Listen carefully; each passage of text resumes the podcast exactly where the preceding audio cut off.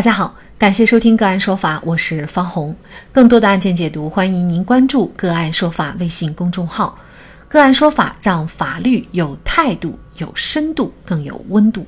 今天呢，我们跟大家来关注司机突然鸣笛，老人倒地身亡，家属索赔三十四万多元。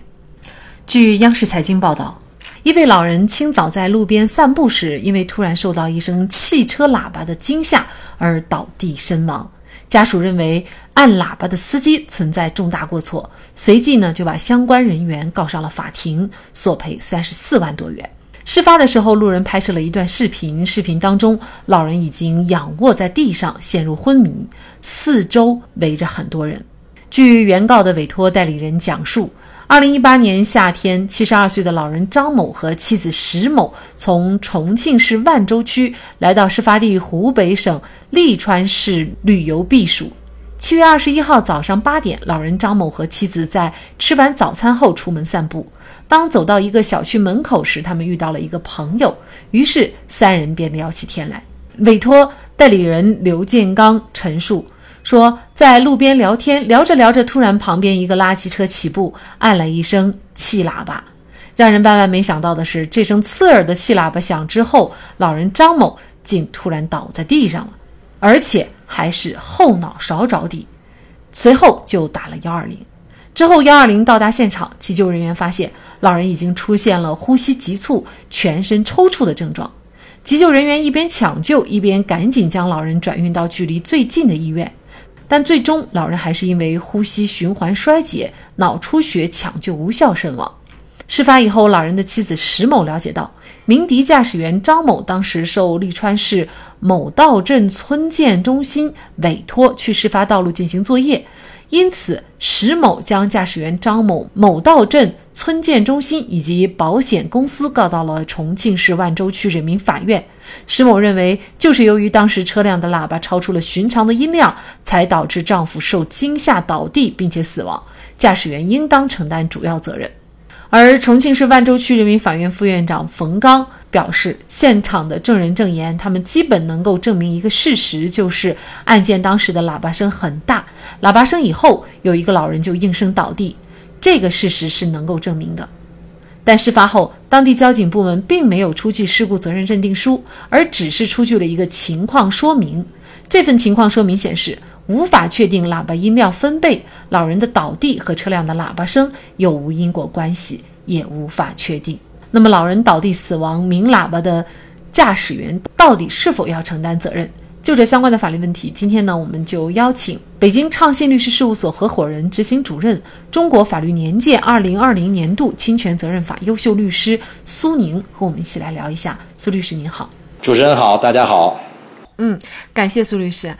老人他到底是不是因为这个驾驶员鸣喇叭倒地身亡的？那么这个呢，连交警啊他们都无法确定哈这个中间的因果关系。那么作为法官来说，或者说在法律上又怎么来判断呢？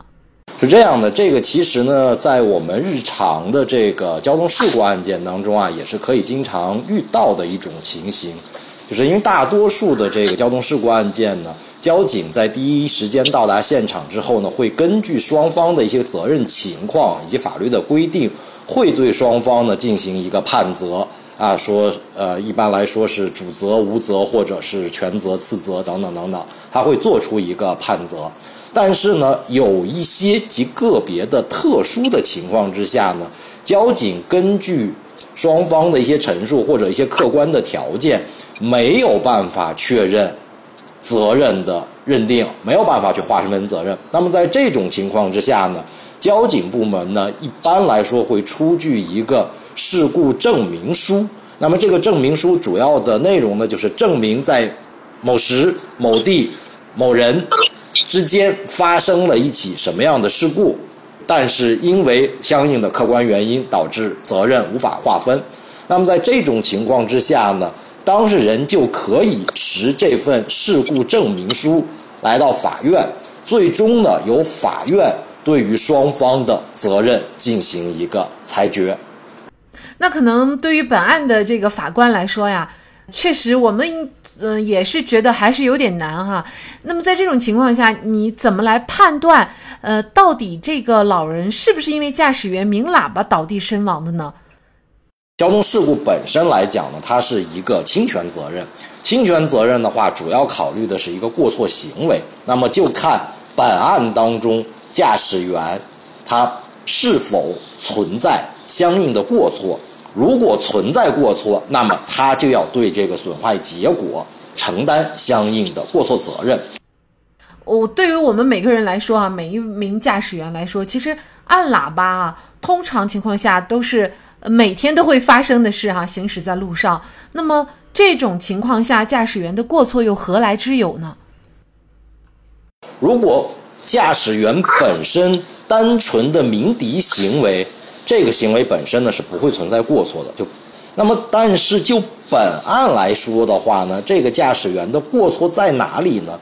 其实我们可以看到这个这个报道的内容，其实是在法院的法官进行了实地的走访调查之后，发现这个驾驶员的鸣笛行为是在禁鸣地区操作的。那么，按照法律规定的话呢，禁鸣地区是禁止鸣笛的。那么，在这个案件当中，驾驶员的这个鸣笛行为呢，就违反了相应的法律规定，那么他就存在过错。那基于他的这样的一个过错行为呢，所以最终呢，我们认为他对于损害后果还是要承担相应的过错责任的。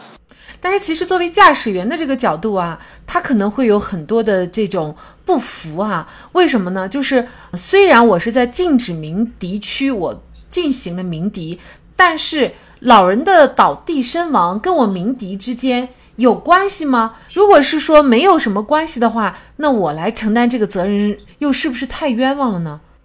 嗯，是这样。这个其实呢，就是要探讨，我们就就进一步探讨这个驾驶员本身他应该承担多大责任，存在多少过错的问题。那么我们这个案子呢，其实是具有一定的特殊性的。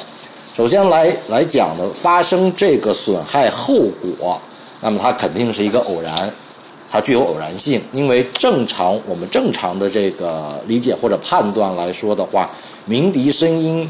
的大与小，应该不会对于人的生命安全造成一个太大的损害。那么正常情况下呢，应该是这样。所以说这个案件的发生呢，我相信，我相信这个老人的这个身体条件、身体状况呢，不是特别的好。那么所以在这种突然之间发生的这种巨大的鸣笛声传来的时候，可能会导致老人。受到了惊吓，然后他的心脏啊，或者说大脑，呃，脏器部分受到了这个损害，最终呢发生了这样的一个损害后果。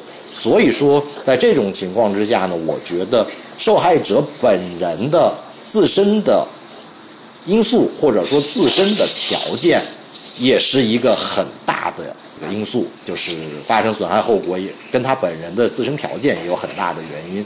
所以在这种情况之下，我个人认为呢，即便是驾驶员承担责任，那么这个责任呢，我个人认为呢，不宜过重。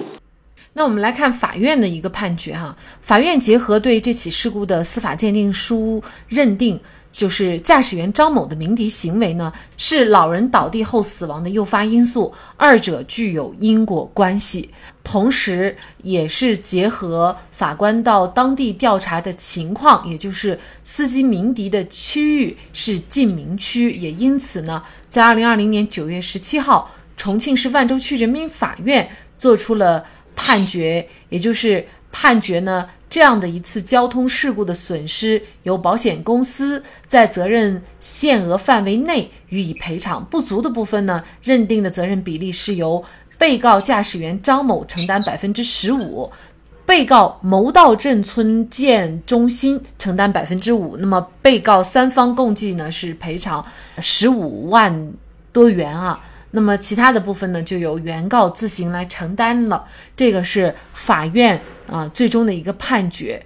那其实呢，呃，我们会发现哈，在这个案件当中哈，认定这个司机驾驶员他要不要承担责任？那么他认定的这个因果关系方面呢，是说他的这个鸣笛行为是老人倒地的一个诱发因素。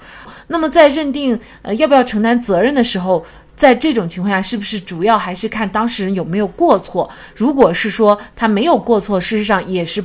不用承担责任的，就像本案当中这个驾驶员，如果他鸣喇叭的地方不属于禁鸣区，那么是不是这个呃，作为驾驶员来说，他就不需要来承担责任了呢？的话，侵权责任法的话，肯定还是要考虑侵权行为本身是否存在过错。那如果确实存在过错的话，肯定就其过错程度呢去承担相应的责任。那么，就像主持人所讲的，如果说。这个案件当中，驾驶员的鸣笛行为没有发生在禁鸣地区的话，那么可能这个案件的结果就会是另外一个一个方向了。对，所以其实这个案件也并不是就意味着咱们驾驶员按喇叭就存在着很大的法律风险，主要是你只要在非禁鸣区按喇叭，那么通常情况下。都不会有这样的法律风险，是吗？对，是这样的。因为现在呢，对于鸣笛的这个分贝的大小呢，据我的了解，应该是没有特别明确的法律规范，说这个鸣笛分贝有一个相应的呃规则或者是标准。这个目前我没有看到。那么，所以说更重要的情形呢，就是要如果是在禁鸣地区的话，一定要注意这不要鸣笛。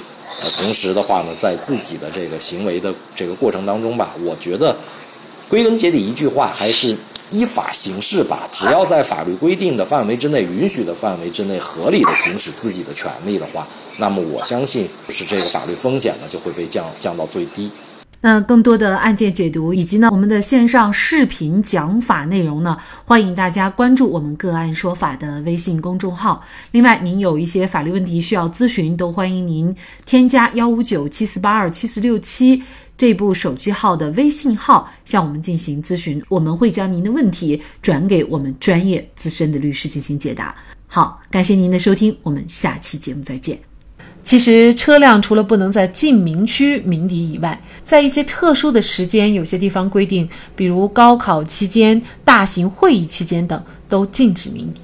除此以外，其他时间和地方是否就可以随意鸣笛了呢？也不是。比如，有些车辆夜晚或者是清晨行驶时大声鸣笛，就会吵得居住在马路边的居民睡不好觉，得不到很好的休息。在车水马龙、人口密集的繁华街区，车辆鸣笛又产生了很大的噪音。因此，除了守法鸣笛以外，我们驾驶员还要注意文明驾车。不是必要的时刻，喇叭不用随时按。在这里，再一次感谢北京畅信律师事务所合伙人、执行主任、中国法律年鉴二零二零年度侵权责任法优秀律师苏宁。那更多的案件解读以及呢我们的线上视频讲法内容呢，欢迎大家关注我们个案说法的微信公众号。另外，您有一些法律问题需要咨询，都欢迎您添加幺五九七四八二七四六七这部手机号的微信号向我们进行咨询，我们会将您的问题转给我们专业资深的律师进行解答。好，感谢您的收听，我们下期节目再见。